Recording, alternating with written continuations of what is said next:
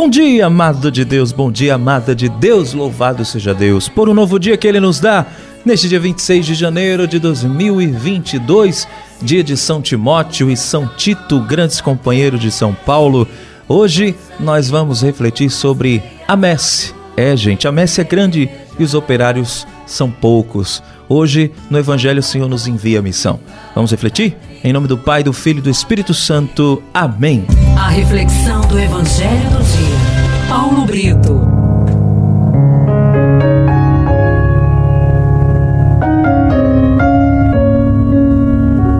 A primeira leitura de hoje está na segunda carta de São Paulo a Timóteo, capítulo 1, de 1 a 8. E também há uma leitura opcional, Tito, capítulo 1, de 1 a 5 dois grandes companheiros de São Paulo que a igreja celebra no dia de hoje: São Tito e São Timóteo. O evangelho de hoje, Salmo 95. Aliás, perdão, o salmo de hoje é o 95. E o refrão: Anunciai entre as nações os grandes feitos do Senhor. O evangelho, agora sim, Lucas capítulo 10, de 1 a 9.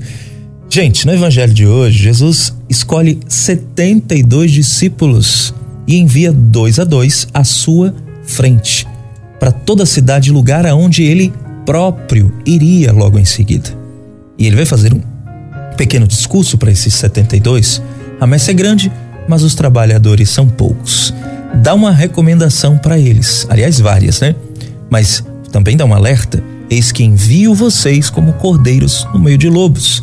Não é para levar sacola, nem bolsa, sandália, não cumprimentar ninguém, ficar é, na casa em que entrar e desejar a paz, se retribuírem a paz, repousará sobre eles, senão voltará com vocês. Permaneçam naquela casa, comam e bebam do que tiverem. O trabalhador merece o seu salário. Não passem de casa em casa. Quando entrar numa cidade e for bem recebido, comam do que servirem. Curem os doentes e dizei que o reino dos céus está próximo de vocês. Bom, quem pensa assim deve imaginar, nossa, Quantas recomendações rígidas o Senhor dá. Mas por que, que o Senhor dá tantas recomendações assim? Vamos lá. Olha, assim como os doze discípulos foram enviados em missão na Galileia, Jesus agora escolheu 72 discípulos para evangelizar a Judéia. É um número como os povos, né? Que compunham a humanidade. É sinal de que a Boa Nova deve estender-se ao mundo inteiro. Só que esses discípulos, eles precisam ser despojados de segurança e comodidade. Eles vão à frente de Jesus para preparar a chegada de Cristo. Esse é o sentido de todo apostolado da igreja, né? Porque é Jesus quem deve ocupar o centro da missão. E os discípulos devem levar a paz também aos, aos ambientes mais hostis, por isso que eles vão como ovelhas entre lobos. Mas não podem perder tempo com pessoas de má vontade. A tarefa deles, dos discípulos, aliás, nossa, né? É a mesma de Jesus, anunciar a boa notícia do reino, curar os doentes, os doentes da alma principalmente. E eles vão sentir, os discípulos que Cristo envia, que o trabalho é imenso para se realizar. Por isso, é preciso pedir a Deus mais missionários para a grandiosa obra de expansão do reino de Deus. A messe é grande e os operários são poucos.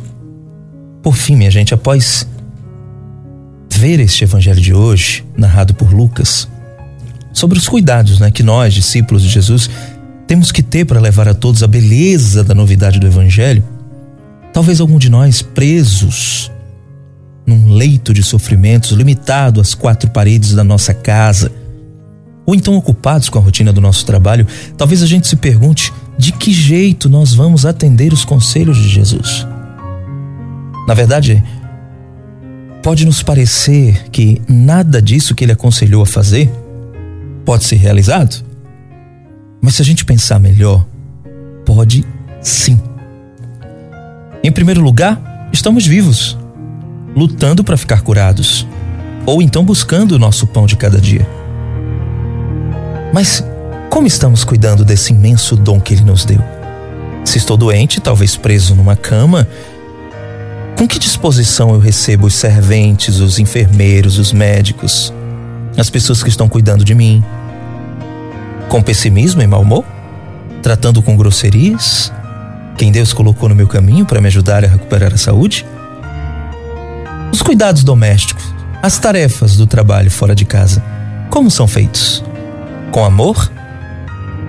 Meu irmão, minha irmã, exceto o pecado, tudo o que fazemos de bom é evangelização. Pense nisso. Anunciemos. Façamos o que Jesus está pedindo.